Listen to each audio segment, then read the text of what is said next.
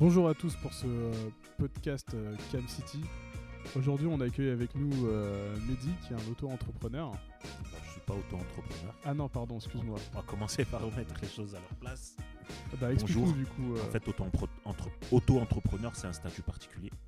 Moi, je suis entrepreneur. D'accord. J'ai monté ma boîte moi-même, etc. Mais auto-entrepreneur, c'est vraiment un statut particulier avec des chiffres d'affaires limités. Euh, c'est une certaine démarche, etc. Je vous expliquerai tout à l'heure en quoi ça consiste si ça vous intéresse.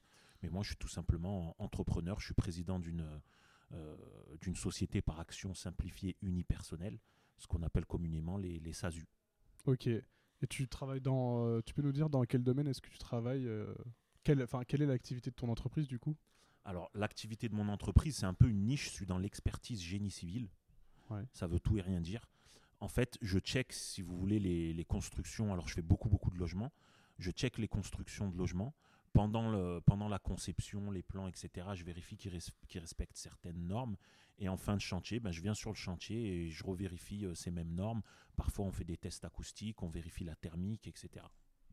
Et est-ce que tu peux nous expliquer du coup, euh, bon bah là, euh, là, là tu es président de ton entreprise, mais est-ce que tu peux nous expliquer euh, ton parcours d'abord pour nous dire comment est-ce que tu en es arrivé là? Et quand je dis parcours, c'est depuis, euh, allez, enfin pas la maternelle quand même, hein, mais euh, Alors, tout débuta un beau matin de mai 1983. Moi, là-bas, je suis né dans une cité grenobloise, un quartier qui a un peu défrayé la chronique euh, les années passées parce qu'il y a eu beaucoup, beaucoup de, règlements de compte, il y a eu des émeutes et ce genre d'histoires. Alors, moi, j'ai grandi dans ce quartier, mais à l'époque, c'était plus. euh, euh, c'était une, autre ambiance. Il y avait des histoires aussi, hein, mais c'était un peu plus le quartier euh, utopique des années 70, melting pot, etc il y avait un petit peu de brassage social encore.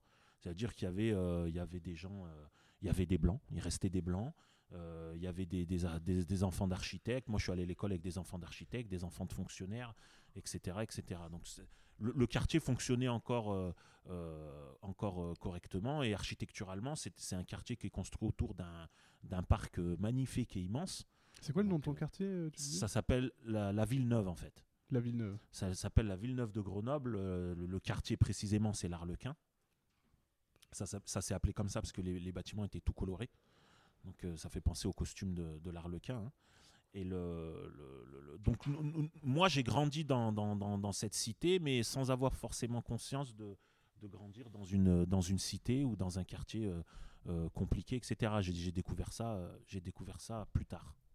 Ok. Et euh, du coup, au niveau de la scolarité, ça se passait comment avec ces personnes? Du coup, toi, toi tu me parlais de, de, enfin, de mixité au niveau de ton quartier.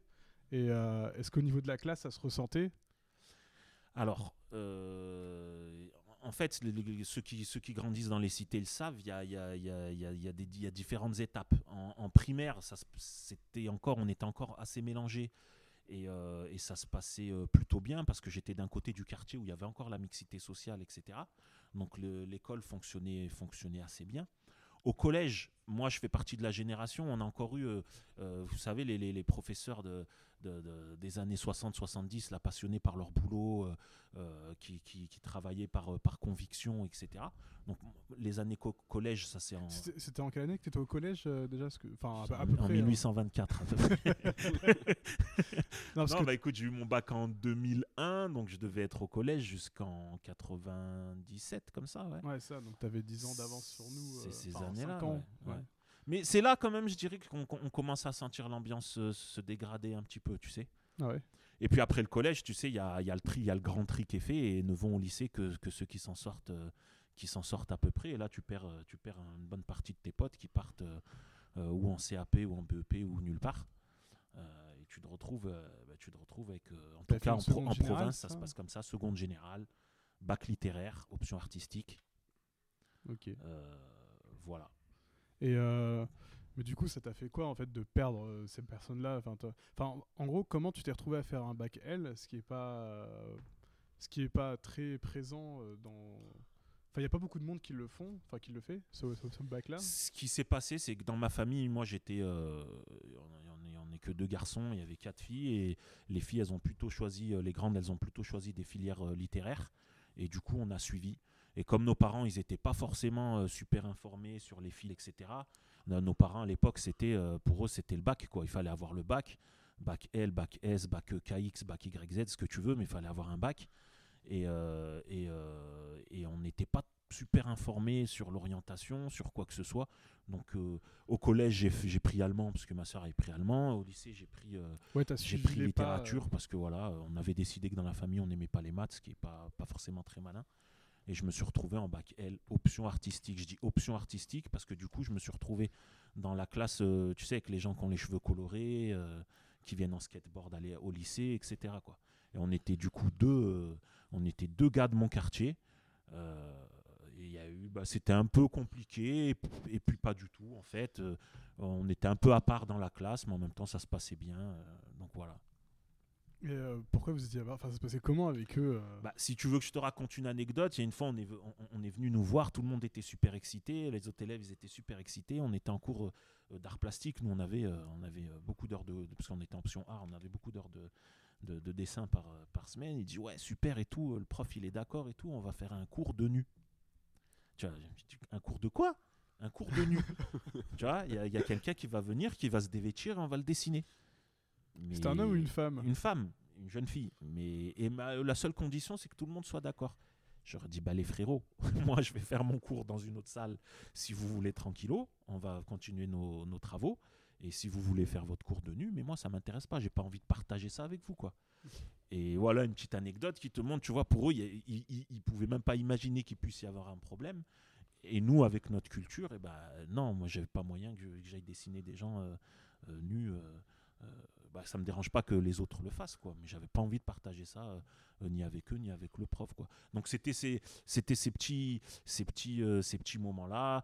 Euh, euh, ils n'avaient pas l'habitude de côtoyer des, des- des gens qui viennent de cité. Nous, on n'avait pas l'habitude de, forcément de côtoyer trop de gens qui, qui viennent d'ailleurs, juste de.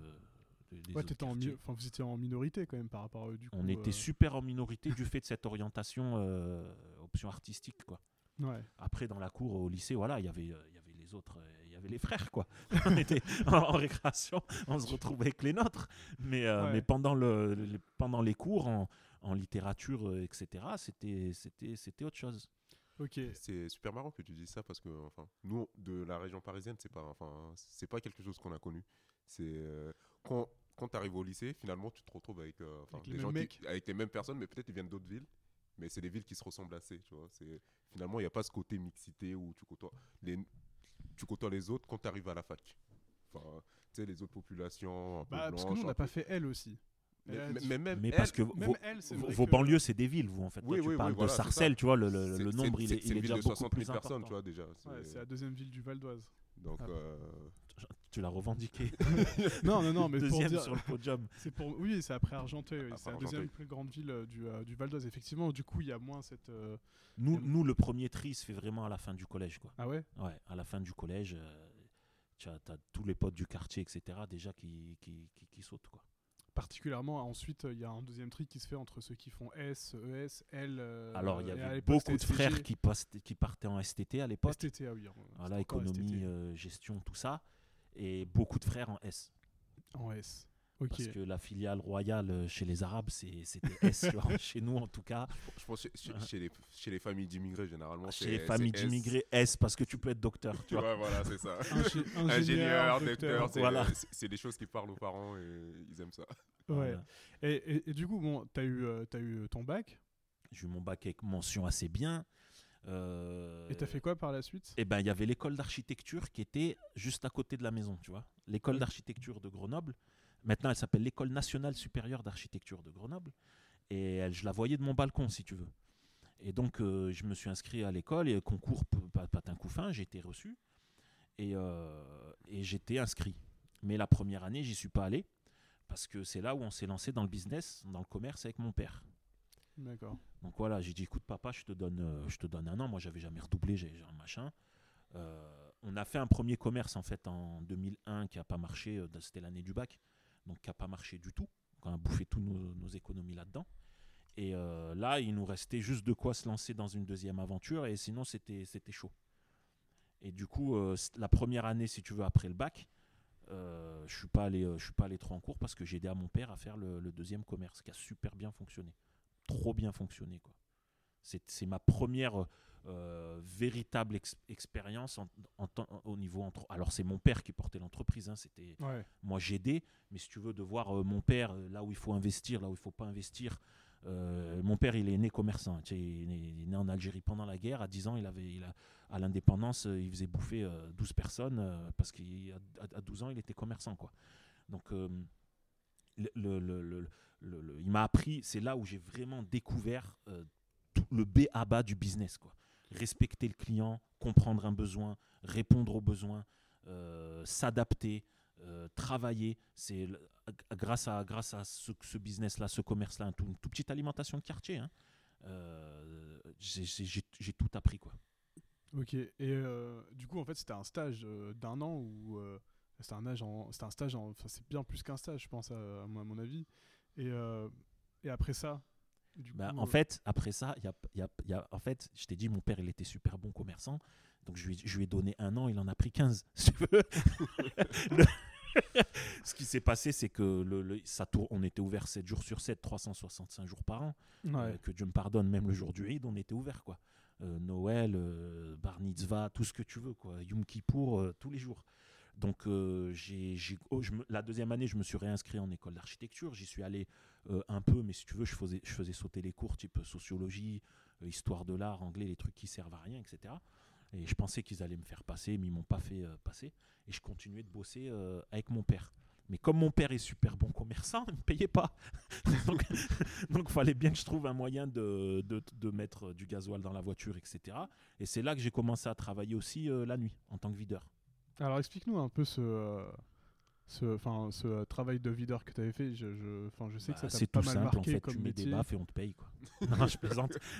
je plaisante. En fait, j'ai commencé, si tu veux, euh, toujours un peu dans avec le, le, le- le mindset euh, business, entreprise.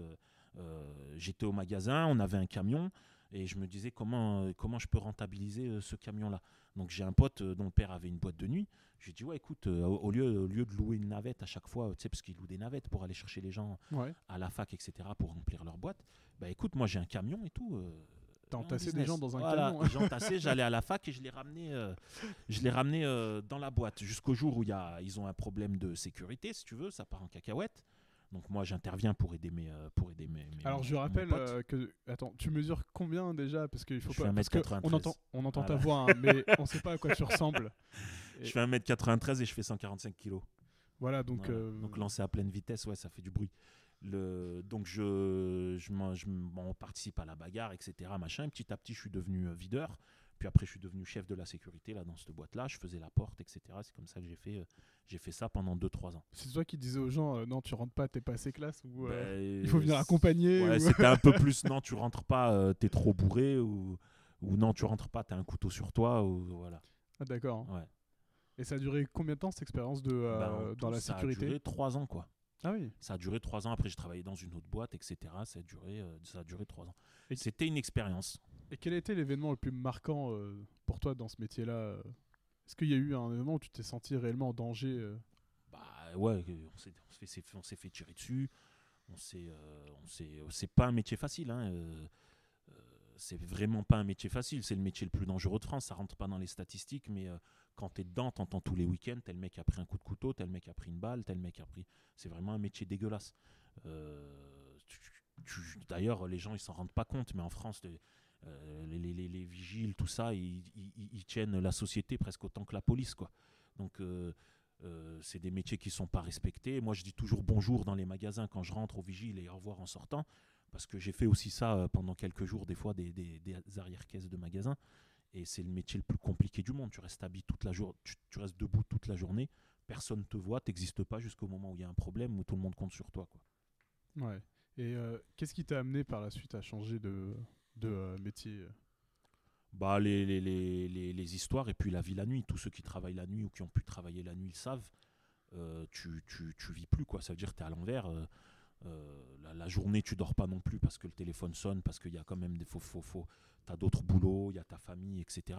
La nuit, tu trimes, tu es tout le temps fatigué, ça te, ça te fusille la santé à une vitesse extraordinaire. En plus, à l'époque, euh, on avait le droit de fumer dans les boîtes de nuit. Donc moi, je suis ni fumeur ni buveur. euh, J'ai même arrêté le coca et le Nutella, mais euh, à cette époque-là, du coup, tu, tu sortais les poumons dégueulasses. tu- arraché. tu, voilà. Donc c'était, c'est vraiment pas un environnement sain. Le travail la nuit, c'est très très difficile. Donc c'est pour ça que, que, que j'ai arrêté et je voulais, je voulais avancer dans la vie. quoi. Et qu'est-ce que tu as fait par la suite Et ben écoute, j'ai repris mes études. D'accord. J'ai repris mes études, c'était en 2005. Euh, j'ai repris un BTS euh, génie civil spécialité bâtiment. Et le, si tu veux, je me suis pointé là-bas. C'est ma soeur qui avait trouvé ça. Elle m'a dit Vas-y. Je dis Non, mais regarde sur le site, ils vont pas me prendre. faut avoir un bac S ou un bac. euh, un bac comment ils appelaient ça? Un bac technique. Et moi, j'ai avec mon bac L, tu sais, j'avais pas fait de maths depuis 10 ans. Et je m'y suis pointé. Ils m'ont dit Non, mais monsieur, c'est impossible. Dans les statuts de l'école, on peut pas vous prendre, etc. Machin. Donc j'ai rencontré le, le- le- le prof principal qui m'a dit ça. J'ai dit bah écoutez, s'il vous plaît, etc. Est-ce que je peux voir le, principal adjoint? Bah ouais, ok, bah revenez, il vous recevra. Mais bon, le lendemain à 7h du matin, je me suis pointé. Ouais, bonjour, je veux absolument faire ce BTS. Non, mais monsieur, on ne peut pas vous prendre avec un, un bac L. En plus, il y a 42 personnes sur la liste d'attente, etc. Je dis ouais, mais moi je suis super motivé. C'est, c'est ma dernière chance pour revenir dans le game. Euh, faut, faut me prendre quoi. Maintenant, euh, non, non, monsieur, c'est pas possible. Bah, écoutez, est-ce que je peux voir le principal? Et j'ai fait tous les étages comme ça tous les matins à 7 heures pendant une semaine. Ils, ont, ils en ont eu marre, ils m'ont dit revenez lundi. Et tu les- lundi, je me suis pointé quoi. Tu les as saoulés, quoi, en fait. Mais euh. des fois, c'est ce qu'il faut Et ça a dans marché. la vie. Et ça a marché. Il y avait 40 personnes sur la liste d'attente. euh, Il y avait 42 gamins, parce qu'il faut savoir que moi, là, j'avais déjà 25, 26 ans, et que les gars, ils sortaient juste du bac, donc ils avaient Ouais. 18 ans. Et il y avait 42 gamins qui attendaient la place. Mais moi, j'étais super motivé. Puis je pense qu'à un moment, ils se sont dit, c'est peut-être intéressant de, tu vois, d'avoir quelqu'un qui. Parce que Qui, qui est plus mature. un peu de maturité. Ouais. Et ce que j'ai oublié de vous raconter, c'est pendant l'époque euh, magasin, boîte de nuit, je travaillais aussi sur les chantiers Mm. avec un maçon. Et je pense que cette expérience-là aussi, elle les a, elle les a un peu euh, intéressés. Intéressé, quoi. ouais. D'accord. Et euh, du coup, tu as fait ton BTS, ça a duré deux ans. Ça a Ça? duré deux ans, ça a commencé, ça a été ultra compliqué parce que j'avais pas fait de maths depuis dix ans et qu'en résistance des matériaux, par exemple, il y avait trois tableaux, il commençait un calcul sur le tableau de gauche, il finissait sur le tableau de droite, quoi, avec des asymptotes, des machins, des trucs de scientifiques euh, euh, que, que je connaissais pas, quoi. Donc il aurait fallu que je reprenne, si tu veux, tout le programme de mathématiques déjà du lycée. C'était au-dessus de, de mes forces. Mais heureusement, il y avait plein de matières, il y avait de la technologie, du machin. Et moi, comme je connaissais déjà un peu les chantiers, tout ça, bah, là-dessus, euh, la culture technique, euh, euh, etc., bah, j'ai pu me rattraper là-dessus. Donc deux ans et je l'ai obtenu. Quoi. Et tu as fait un stage aussi à la fin de. Il y a un stage en BTS Au milieu du BTS, c'était un stage dans milieu. l'entreprise. Moi, j'ai travaillé dans une société qui était spécialisée dans les chantiers de montagne. D'accord. bah, j'ai fait tout, tout le, le- le- le- le- tout le travail que je connaissais du chantier, mais dans une plus grosse boîte. Donc j'ai découvert, euh, j'ai découvert ça, avec le matos, les grues, euh, tout ça. Puis j'ai fini l'été avec eux pour faire un peu, de, un peu d'argent avant de reprendre les cours. quoi. Et puis voilà. Et, euh, et après tes études, donc tu as eu ton diplôme de BTS. Diplôme de BTS. Ouais. je reprends un peu dans la sécurité. D'accord. Je sais plus, je ne saurais plus te dire pourquoi. Et euh, je rencontre, tu vois, quand je te parlais de mixité euh, sociale, à l'époque, quand j'étais gamin en primaire, euh, j'avais une, amie, une camarade de classe qui s'appelait Marine, et son père était architecte. Et euh, je le croise, pas, eh ben, je faisais la sécurité, si tu veux, au Forum Libération, le Forum du journal Libération, qui a lieu chaque année à, à Grenoble, où il y a t'as tous les ministres qui viennent, etc. Et je faisais la, la sécu euh, là-bas, et je rencontre donc le, le- père de Marine, qui est architecte, et qui m'explique qu'il travaille au conseil général et tout ça. Je dis, ah bah voilà, moi je viens, il, me- pose des questions, je viens d'être diplômé et tout. Il me dit, ah putain, il y a un poste et tout, euh, territoire du Grésivaudan, tout ça. Je vais sur internet, je postule, euh, ils me reçoivent. Le contexte, il était un peu compliqué parce que le gars que je remplaçais, il était, il était parti un peu, c'était un peu difficile et tout ça. Normalement, c'était un poste d'ingénieur et tout. Mais euh, je, défends, je défends mon beefsteak et, et ils me prennent, je rentre au conseil général de l'Isère. Quoi. D'accord. Donc euh, en, en tant que, que quoi, du coup euh, En tant que chargé d'opération, alors j'étais chargé avec un, un collègue beaucoup plus expérimenté. Lui, il s'occupait de toutes les constructions des nouveaux collèges. Et il y en avait, il y en avait deux ou trois à l'époque sur ce territoire-là. Donc, en, tant que maître d'ouvrage, il représente, le, si tu veux, il nous représente quoi Il représente la collectivité, les citoyens en tant que clients qui, qui font construire un collège. Et moi, je m'occupais un peu plus des, euh, euh, des affaires urgentes. J'ai eu un collège inondé euh, parce qu'il y a une canalisation pluviale qui a pété. euh, des, des toilettes bouchées, des problèmes dans les cuisines. Ça paraît rien comme ça, mais en fait, dans un collège, tout devient très politique. Les gamins, s'ils peuvent pas aller au collège, Ouais. bah, y a où, où est-ce qu'ils vont aller Tu as les parents d'élèves qui montent au créneau tout de suite, tu as le maire qui t'appelle, tu as l'inspecteur de l'académie. Donc, Ouais, fallait régler il les problèmes réactif, euh, voilà, ultra vite, etc. Et, et l'environnement du conseil général, du coup, euh, c'est un environnement que tu as pu appréhender de manière assez facile ou est-ce qu'il y avait des. euh, Alors, je vais pas te mentir, j'y suis allé, c'est- j'y suis c'était allé un ton- peu avec des a priori. Ouais. Euh, Quels étaient tes a priori, du coup? Bah, les, les a priori sur les fonctionnaires, ils en branlent pas une, euh, euh, ils, ils savent pas faire leur boulot, etc. Tu vois Parce Ouais. que nous, on se plaint tout le temps, euh, on est, on est victime d'a priori, etc. Mais on va pas se mentir, on en a aussi. Et euh, Ouais. euh, moi, j'ai été reçu là-bas. euh, J'imagine qu'il y avait certaines personnes qui, ont été, qui avaient des a priori, mais en tout cas, on m'a fermé aucune porte, on m'a bloqué aucune, on m'a- bloqué nulle part et j'étais plutôt bien accueilli. Après, les demandes, les, les gens, ils demandent à voir quoi. Et moi, je me suis éclaté dans ce boulot-là. J'ai découvert que tu avais, par exemple, 70% des gens sur mon territoire qui étaient déclassés. Donc, c'est des fonctionnaires qui, au bout de 15 ans de carrière, gagnent 1300 euros. Donc, moi, tu me payes 1300 euros au bout de 15 ans de carrière. Si je finis à 17h, à 16h59, j'ai ma veste. On est d'accord Ouais. donc j'ai compris ces mécanismes-là aussi. J'ai compris aussi que quand tu rentrais dans une grosse machine, parce qu'un conseil général, c'est 5000 personnes, quand tu rentres dans une grosse machine, tu as beaucoup d'énergie, tu as envie, etc. Mais la machine, elle est tellement lourde. Il y a tellement de... euh, les, les- les marchés publics, par exemple, tu vois, quand je voulais, faire travailler une entreprise, un plombier ou quoi, tu dois passer par des procédures euh, euh, qui finissent pas, tu dois faire venir plusieurs entreprises, mais elles viennent pas parce qu'elles n'ont jamais les marchés, c'est super compliqué. Donc ça, c'est compliqué à, appréhender. Et du coup, et par contre, j'ai rencontré euh, des, des assistantes sociales parce qu'on travaillait tous sur le même pôle, des assistantes sociales, les mecs qui s'occupent de la route, les mecs qui s'occupent du social, et on a beaucoup échangé. Ça a été une super bonne expérience euh, pour moi, mais bon, ça payait pas quoi. Donc j'ai fait, j'ai fait qu'un an. Quoi. Ça payait vraiment. C'est une bonne expérience, tu prends, ça te forme. et- C'est une bonne expérience. C'est si c'est tu ta, veux. c'est ta première expérience dans ton domaine. hein, c'est- Dans mon domaine, c'est ma première expérience. Ouais, j'ai appris plein de choses au niveau maîtrise d'ouvrage, etc., que je connaissais pas du tout. Quand j'ai présenté ma démission, si tu veux, les gens ils sont tombés des nues parce que euh, tu sais, il y, a- beaucoup, beaucoup de gens dont le, but, le but c'est de rentrer dans une collectivité ou, d'avoir une place au chaud de fonctionnaire avec la sécurité de l'emploi, etc. Moi, la sécurité de l'emploi, je m'en balance. J'ai jamais eu de problème à trouver du travail. Euh, les retraites et tout ça, je sais même pas si je serai encore vivant et, et de toute façon, je pense qu'on touchera rien. Donc tous ces arguments-là, moi, euh, clairement, la nana, quand elle m'a parlé, la RH, et qu'elle m'a dit oui, mais les, les RTT, la sécurité du travail, je dis mais attendez, j'ai 27 ans, mais je m'en balance de vos RTT, moi je veux gagner de l'oseille. J'ai besoin de gagner de l'oseille, j'ai besoin de mettre ma famille à l'abri, euh, j'ai pas besoin de j'ai pas besoin de RTT ou de penser euh, de penser à ma retraite quoi. Ouais. Et euh, donc, du coup, tu as démissionné et. Je démissionne et là je suis chassé sur internet par une boîte de recrutement. Euh, c'est une, une boîte, euh, en, en gros, c'est un bureau, euh, un bureau d'études bah, qui, qui était basé à Toulouse et qui voulait grossir, quoi, qui ouvrait une agence à Nantes, une agence à Paris, etc. Donc on me recrute, moi et un autre gars. Et en gros, on nous lance dans l'arène à Paris, tout seul. on, a, on a dû tout construire, quoi.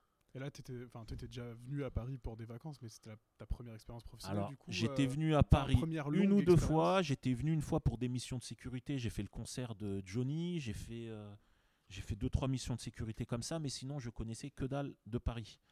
Euh, je suis monté, si tu veux, le dimanche soir, j'ai pris ma voiture. Je suis monté.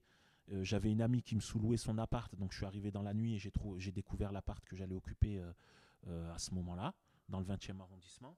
Et je connaissais que dalle de, Paris, de l'environnement. J'ai découvert le, le métro. Je me suis suicidé. Ensuite, non. Attends, faut, faut faire attention à ce que tu dis parce que. euh, C'est c'est lequel le métro vois Eh ben, pourtant, j'étais sur une bonne ligne. Je faisais euh, Père Lachaise Opéra, donc c'était quoi la ligne 3 ou 2 Je sais plus ce que je la faisais. Ouais. Mais j'ai découvert les gens qui tirent la pas- gueule euh, tu sais, de bon matin. J'ai découvert les gens qui font comme si tu n'existais pas. Et tu sais, les, les deux, trois premières fois, je monte dans le métro, on me bouscule. Et moi, tu me bouscules, je te bouscule. et tu sais, les gens qui se retournent, qui te regardent, du genre, mais qu'est-ce que tu fais? J'ai mis deux, trois jours à comprendre qu'en fait, à Que c'est Paris, c'est un sport national. On te bouscule et on s'excuse pas. Parce que moi, tu peux me bousculer tant que tu t'excuses, il n'y a pas de souci. Mais personne ne dit bonjour, personne ouais, ne mais dit c'est pardon. normal à Paris. Enfin, t'as pas le temps, t'imagines tu, eh, tu dis pardon à chaque On a personne que tu toujours le temps pour la politesse et pour un sourire. Non, mais c'est pas une question. Enfin, moi, quelqu'un qui me bouscule dans le, dans le métro, je peux être demandé euh, de me dire par- pardon. En fait, je m'en fous, tu vois. En fait, on est arrivé à un niveau où on s'en tape, quoi. C'est Bah, ça le truc. et Ouais, c'est ça, c'est- on, on joue des épaules pour essayer de passer. J'y Ouais. arrive pas, je te jure que j'y arrive pas. Ils ont mis trois mois à m'envoyer ma voiture de fonction et je te jure que ça a été trois mois de remise en question. Euh, en plus, euh, en fait, je travaillais du lundi au vendredi à Paris et samedi dimanche à Grenoble, quoi. Ah Donc, tu euh, revenais. voilà, ça j'ai fait ça deux ans en fait. Ouais, je continue à tenir le magasin samedi, samedi et dimanche euh, à, Grenoble. Ah, t'es courageux. hein. Le- le- mais en tout cas, les trois premiers mois avec les transports en commun, ça a été vraiment remise en question. Est-ce que, est-ce que je me barre quoi C'était si violent que ça, les transports parisiens Ah, je, euh. je veux pas faire le provincial aigri. euh, Mais non, justement, j'aimerais bien avoir ton euh, point de vue, parce que nous, à chaque fois, on parle de, des transports, et puis on n'a pas l'air de, de- Non, vraiment, quand tu prends les transports, ta, ta vie à Paris, elle est pourrie. Moi, c'est mon, c'est- je, je pense ça, je, le- je les prends vraiment le moins possible. Ben, excuse-moi, hein, mais ça sent mauvais. Il y a des gens qui se lavent pas. y a- y a- tu assistes à des incivilités toute la journée. Moi, je supporte pas ça, quoi. Ouais. Ça me, ça- et les, rien que les gens qui tirent la gueule, tu vois, moi le matin, je me lève, frère, la pêche. frère, j'ai la pêche, on est je suis en bonne santé, on est là, on a un toit, on a à manger plus que ce qu'il nous faut, on a tout plein d'opportunités, on, on- on a des boulots intéressants, on a des iPhones, on a des trucs. Pourquoi tu tires la gueule, frère? Il y a des pays qui crèvent la dalle. Et de- de- le matin de- de traverser là, toute cette déprime là, ça me, ça me, je pouvais pas quoi. Ouais. Et ça a duré combien de temps Tu disais, t'as ton expérience parisienne? Le- les transports, tu veux dire? Euh, Non, ton emploi, enfin ta mission ou. euh, Ben ça, j'ai fait ça pendant 5 ans. Ah ouais. En fait, au bout d'un an, ils m'ont nommé responsable de la région Île-de-France. Ouais. Là, j'ai doublé le. Enfin, j'ai, chaque année, je multiplie le chiffre d'affaires par deux. Euh, in fine, je l'avais multiplié par 5. Et euh, je recrutais des mecs, je recrutais des mecs. Donc, si tu veux, j'ai créé le, j'ai créé le, bureau, le bureau parisien. Euh, j'ai formé un nombre extraordinaire de gars, dont pas mal sont repartis en province après. Euh, et euh, jusque, si j'ai fait ça jusqu'en 2014. Quoi. Et ça consistait euh, en quoi exactement? Bah, c'est le même boulot que je fais maintenant. En fait, si tu veux, on travaillait beaucoup pour un organisme de certification. Mm. Après, j'ai développé d'autres missions. Parce que tu viens, euh, tu, viens sur le chantier faire euh, ton check, etc. Et en même temps, tu communiques avec le maître d'ouvrage et tu lui dis, Ouais, OK, nous, on- le- les tests sur les ventilations, parce qu'il y a énormément de normes, de tests à faire, etc. en fin de chantier euh, en France. Mm. Et du coup, j'ai dit, moi, ça, je peux vous le faire et tout. Je vous envoie un devis et voilà. Et en fait, c'était le même boulot. Et quand j'ai fini ce boulot-là, que j'ai démissionné, euh, à la base, je devais partir en Algérie faire complètement autre chose dans, dans l'industrie. Finalement, ça s'est pas fait. Et donc, l'organisme de certification pour lequel je bosse, ils m'ont appelé, ils m'ont dit écoute, euh, monte ta boîte et on va bosser en direct. Quoi. Et c'est- c'est c'est là où je suis parti en Indonésie, que j'ai fait des rencontres super, etc.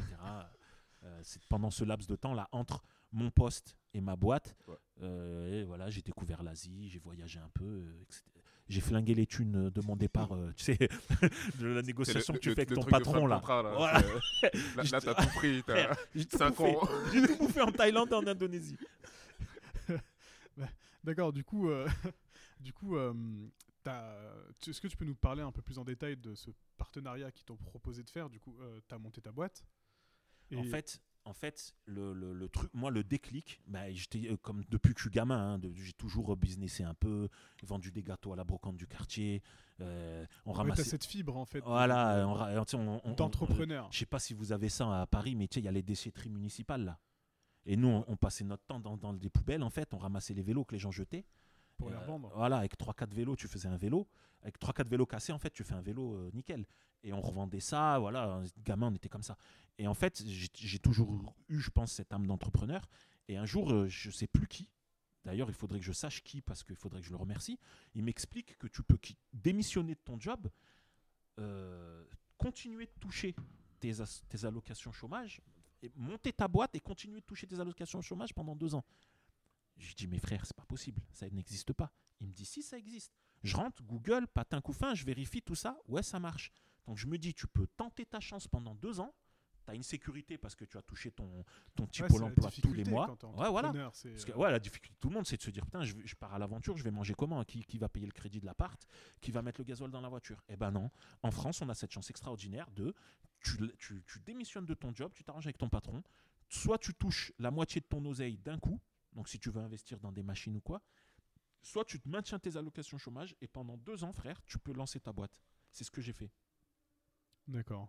Et euh, du coup, euh, petit à petit, tu as commencé à développer ton, ton activité pendant. En fait, comment, euh, à, à à à- l'issue de ces deux années, est-ce que tu étais devenu com- complètement autonome avec ton activité et, euh, à l'issue de deux mois, j'étais complètement autonome. En fait, le, le- le- comment dire, le- un business, t'attends pas deux ans pour savoir s'il marche. Le, tu te lances de 3, 5, 6 mois, si ça marche pas, faut que tu changes de business. Le- le- le- en France, on n'a pas cette culture-là qu'ont les anglo-saxons, etc. quand tu te lances dans un business, c'est pour faire de l'argent, c'est pour gagner de l'argent. La- la- le- L'activité, enfin but premier d'un- d'une entreprise, d'une société, c'est c'est générer de l'argent.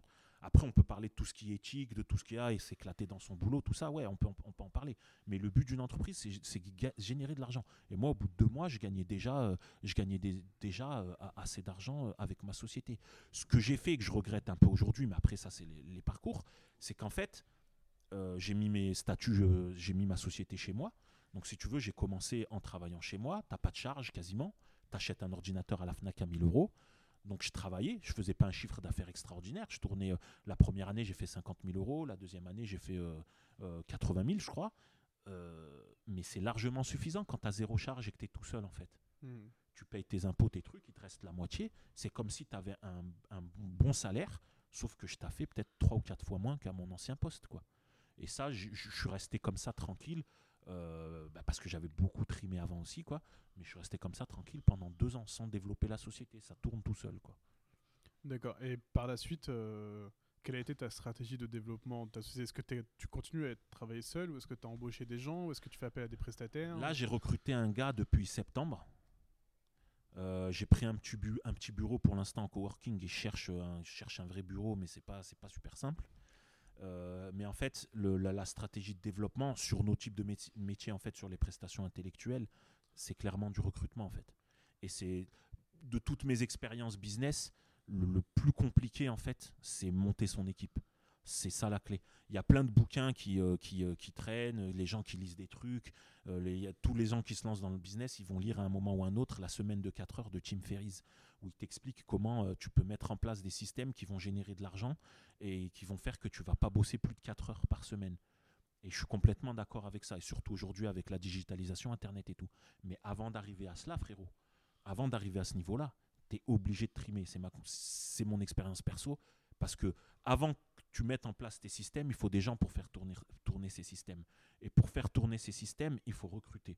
Pour recruter, il faut être crédible, parce que tu n'embauches pas des bons si, ton, si ta société n'est pas solide, avec des process solides, avec des clients solides. Donc pour recruter ces gars, pour recruter ces gars, les motiver, etc., il faut, y a, un moment où tu vas trimer ta race. Bah, je, suis- je, je suis- là-dedans. J'ai recruté un gars en septembre, ça marche super bien. J'essaye de recruter d'autres profils, mais, euh, mais c'est pas simple. C'est super compliqué le recrutement. D'accord. Et euh, ton activité, elle est développée euh, que à Grenoble pour le moment ou est-ce que tu Non, non, là je suis, pas, je suis à Paris, frère. De, Je suis sur Paris. Je suis sur Paris. T'es sur euh, Paris, voilà, euh, l'aventure métro, c'est fini quand j'ai pris ma voiture. Je fais tout en voiture. Euh, peur des embouteillages mais je suis- Il, j'ai- il aime bien Paris en voiture, mais pas en métro. bah, Paris euh, en voiture, c'est la galère. C'est la galère. T'es dans les bouchons, mais t'es dans ta voiture. C'est ton odeur. Elles c'est- sont bon. tu passes tes coups de fil, tu, tu vois, c'est, tu, tu bosses aussi un peu. Tu, vois, tu, sais quand tu pars, tu sais quand tu arrives. C'est pas l'aventure de, des, des transports en commun. Quoi. Non, non, depuis, euh, j'ai compris quand je suis venu. euh, euh, en fait, avant de venir à Paris m'installer, une fois, j'étais venu et j'étais allé à la Défense, tu vois, pour voir. Et J'entendais la Défense, premier centre, machin d'Europe, business, etc. Ouais. Je suis allé à la Défense. T'as vu, les- il y, a- il y a une œuvre d'art là colorée, là, je sais pas Oui, comment. oui. Voilà, il y a des Sur bancs là parvis. Ouais. Ouais. sur le parvis. J'étais assis là-bas. J'ai vu, tu sais, les fourmis là, les gens avec leur attaché caisse là, euh, euh, à droite, courir dans tous les sens et tout. Ça, c'est nous, ça. Ouais, Et- ça c'est nous. mais, mais je vous ai vu et je me suis dit, mais mec, c'est là que ça se passe. La France, elle est pilotée, elle est financée, elle est, elle est... c'est l'impression que j'ai eue. Et je me suis dit, il faut que je sois là. C'est là qu'il y a le business, c'est là que tout se passe. Et clairement, par rapport à la province, quand tu viens à Paris, tu peux faire, tu peux booster ta carrière beaucoup, beaucoup plus, beaucoup plus vite. Mm. En, en- en province, souvent, les gens, ils sont un peu plus posés, tu vois, dans, dans, dans leurs cadres familiaux, dans leurs projets familiaux. Euh, les postes, ils sont, ils sont pour, pour monter, pour euh, monter en, en hiérarchie, etc. C'est beaucoup plus long, je pense. Et il y a peut-être un peu plus de difficultés à faire monter les, tu vois, les, les gens issus de la diversité, etc. À Paris, j'ai l'impression que il y a beaucoup de business. Si tu es bon, tu vas monter. Si tu es Ouais. bon, tu montes. Du coup, toi, ton activité, elle est un peu tributaire euh, du, euh, du contexte. C'est euh, à un moment, il y a eu une crise de l'immobilier ou enfin un ralentissement. Alors, Est-ce que toi, toi, tu l'as ressenti du coup Alors, il y a, il y a- il y a- elle- mon activité, elle est clairement tributaire de, de- bah, du, du, du, euh, du marché de la construction. quoi. Mm. Euh, S'il n'y a pas de signature de permis de construire et que les, les bâtiments ne se construisent pas, euh, nous, derrière, on, on déguste. Sauf qu'en Ile-de-France, il y a une pression démographique qui est telle, il y a, y a tellement de construction dans le social, dans le privé, etc., que si tu veux, les courbes, elles sont super hétérogènes en province, etc. Mais en Ile-de-France, même quand il y a une crise, la courbe, elle, elle fléchit un peu, mais c'est- c'est une petite baisse. elle mais- chute pas. Voilà, il y a, y a toujours du boulot. Et dans nos métiers, dans tout ce qui est euh, métiers environnementaux autour de la construction, euh, tests, euh, euh, contrôle, etc., il y a du taf. Les, les, je, je travaille pour, beaucoup, pour des grands bureaux, des gros qui, qui- qui ont des chiffres d'affaires en milliards, pour qui je suis sous-traitant, euh, parce qu'ils réussissent pas à recruter. Hmm. Ils réussissent pas à recruter, du coup, ils font appel aux petits- plus petites sociétés comme moi pour faire le boulot. Donc il y a du taf, il n'y a pas de souci. Mais en fait, du- enfin, t'es ce qu'on appelle un prestataire euh, pour, les, pour ces entreprises-là. Alors, pour, pour ces boîtes-là, je suis sous-traitant, Ouais. prestataire. Pour euh, l'organisme de certification, je suis, euh, je suis pareil, je suis, je suis prestataire ou je peux être directement euh, euh, co-traitant, sous-traitant, ça dépend. Et toi, du coup, enfin, en région parisienne, pour toi, l'avenir, il s'annonce radieux là, avec tout ce qui est Grand Paris. je pense que euh, il va y avoir un boom des constructions Il, il à, à va, venir. il va y avoir de la construction à Paris, il y en aura toujours parce que tu as, 10 millions de personnes en Ile-de-France. Tu as un sixième de la population française qui est en Ile-de-France et ça va pas s'arrêter. Ils veulent décentraliser, ils veulent se battre contre le jacobinisme, etc. Mais la France, ça reste un pays ultra centralisé, donc le boulot, il reste là. Le- le- les gens, ils vont continuer d'affluer en Ile-de-France et il y, aura, il y a un besoin en logement qui est extraordinaire. Il y a des gens qui dorment dehors, il y a des gens qui vivent à, à 16 dans un T2. Il y a un besoin en construction, notamment en social, qui est extraordinaire. Donc il y aura toujours du taf dans ce secteur. D'accord. Est-ce que tu as pensé aussi à sortir de. Enfin, développer ton activité en dehors de l'île de France, justement? Parce qu'il y a aussi des métropoles. Enfin, je parle le cas. Il y a le cas de Nantes où, euh, qui est en train de développer. Que Alors, quand, tu es entrepreneur, tu as envie de tout faire. C'est le, gros problème. Il y a, il y a plein, tu étais là, tu côtoies tes potes ou, ou des collègues ou des autres entreprises qui font certaines missions et tu dis putain, il y a de l'oseille à faire ici, il y a de l'oseille à faire là. Putain, Lyon en ce moment, ça turbine, faudrait... mais tu peux pas être partout. Et Ouais. moi, ma stratégie, c'est plutôt euh, de, de- de- de- que de s'éparpiller, parce que c'est aussi ça le danger, c'est de rester focus sur- pour l'instant sur la région Île-de-France, de développer, ça se développe. Cette année, j'ai doublé le chiffre d'affaires par rapport à 2000, euh, enfin 2018, j'ai doublé le chiffre d'affaires par rapport à, à- à 2017. Il n'y a pas de raison pour l'instant que je change mon, plan de, développement. Ok. Et, euh, euh, du coup, on va bientôt terminer. Est-ce que tu as, quelque chose à ajouter de manière générale sur, que ce soit sur ton activité ou, sur, ta vision, toi, toi qui viens de Paris à la base? Euh, Ma, ma- vision, euh, c'est- la vision, elle est toute simple. C'est tu veux réussir, faut sortir de ta zone de confort. Moi, j'en peux plus de voir des gens à la télé euh, se, plaindre. J'ai- J'ai rien contre personne. Je, je méprise absolument personne. Je respecte tout le monde. Mais les gars qui se plaignent, tu vois, qui passent à la télé, là, ouais, machin, j'ai perdu mon job, ça fait 25 ans que je suis travaillé dans cette usine. Qu'est-ce que t'as branlé dans cette usine pendant 25 ans, mon frère? Qu'est-ce que tu fous depuis 25 ans dans la même usine? Il y a un moment où, euh, tu vois, on serait né dans un pays euh, euh, où où il n'y a que dalle, où tu vois, ton, ton, ton ambition c'est survivre, je ne parlerai pas pareil. Mais en France, même si on peut sortir 10 000 défauts de la France, il y a des opportunités, il y a des choses à faire. Donc il y a un moment, il faut sortir de sa zone de confort. Bien sûr que moi, il y a un moment où je me disais non, je vais rester à Grenoble avec mes potes, ma famille, euh, machin, manger bien, rentrer chez ma mère, manger chaud le soir et tout. Et à un moment, il faut se faire violence, il faut sortir de sa, zone de confort géographique, il faut sortir de sa zone de confort euh, intellectuel. Ça veut dire si tu as, grandi dans, dans, dans un certain milieu, il faut, faut, faut, faut aller voir ailleurs. Faut, y a- les portes, elles- sont, elles sont fermées tant que tu les casses pas. Si on te ferme les portes, faut taper avec la, faut taper avec la tête, faut, faut, faut cogner. Quand les gens ils te disent non, il ben, faut dire oui, il faut s'imposer. Il y a, y a- y a la seule, les seules limites qu'on se pose, c'est celles, les seules limites qui existent, c'est celles qu'on qu'on qu'on se pose soi-même. Et tu, tu, réussis pas. Je dis pas que je, suis un modèle de réussite ou je sais pas quoi, hein, j'ai encore rien fait, euh, euh, patin coup fin, etc. Mais en tout cas, il faut essayer. Euh, si tu n'essayes pas, euh, euh, tu n'y arriveras pas, ça c'est ça, c'est clair. Ok. Bah, c'est- sur ces belles paroles qu'on qu'on va s'arrêter, de motivation. Ouais. non, parce qu'en effet, hein, ce- de ce que j'ai compris, de, enfin, de ce que tu as dit, c'est il faut sortir les doigts du cul pour faire un truc. Quoi. Il faut, il faut, il faut se bouger, il faut, faut essayer. quoi. faut, faut, voilà, faut s'enlever les limites de la tête. Il faut, il faut essayer. Là, moi, moi j'ai beaucoup de potes de, de mon quartier, etc., qui sont là. Ils me disent, ils me racontent. La, c'est la merde, frère. Je t'ai connu, on avait 8 ans. Là, j'en en a 35. T'es encore collé sur le même mur. Il y, a- y a la trace de ton dos sur le mur, frérot. si tu bouges pas de là, il y a personne qui va venir te chercher par la main et te dire ouais, faut faire ci, faut faire ça. Moi, il Ouais. moi, y a personne qui. Faut, faut pas oublier nos parents. Ils sont venus d'où? Eh, nos parents, ils ont traversé les océans et les mers. Ils sont venus pieds nus. Mon père, il arrive en France, il avait rien. Il parlait même pas la langue. Donc, faut, faut, faut, faut, faut aussi se mettre, se se challenger, faut foncer, faut casser les portes. Il faut foncer avec la tête. En tout cas, on te remercie, Mehdi, d'être venu euh, nous raconter ton euh, parcours qui est, euh, qui est très intéressant, euh, comme tous les parcours qu'on a rencontrés et qu'on rencontrera. Et on espère te revoir bientôt. Avec plaisir. Allez, salut tout le monde, et c'était le podcast Cam City. Et à une prochaine, pour un prochain parcours.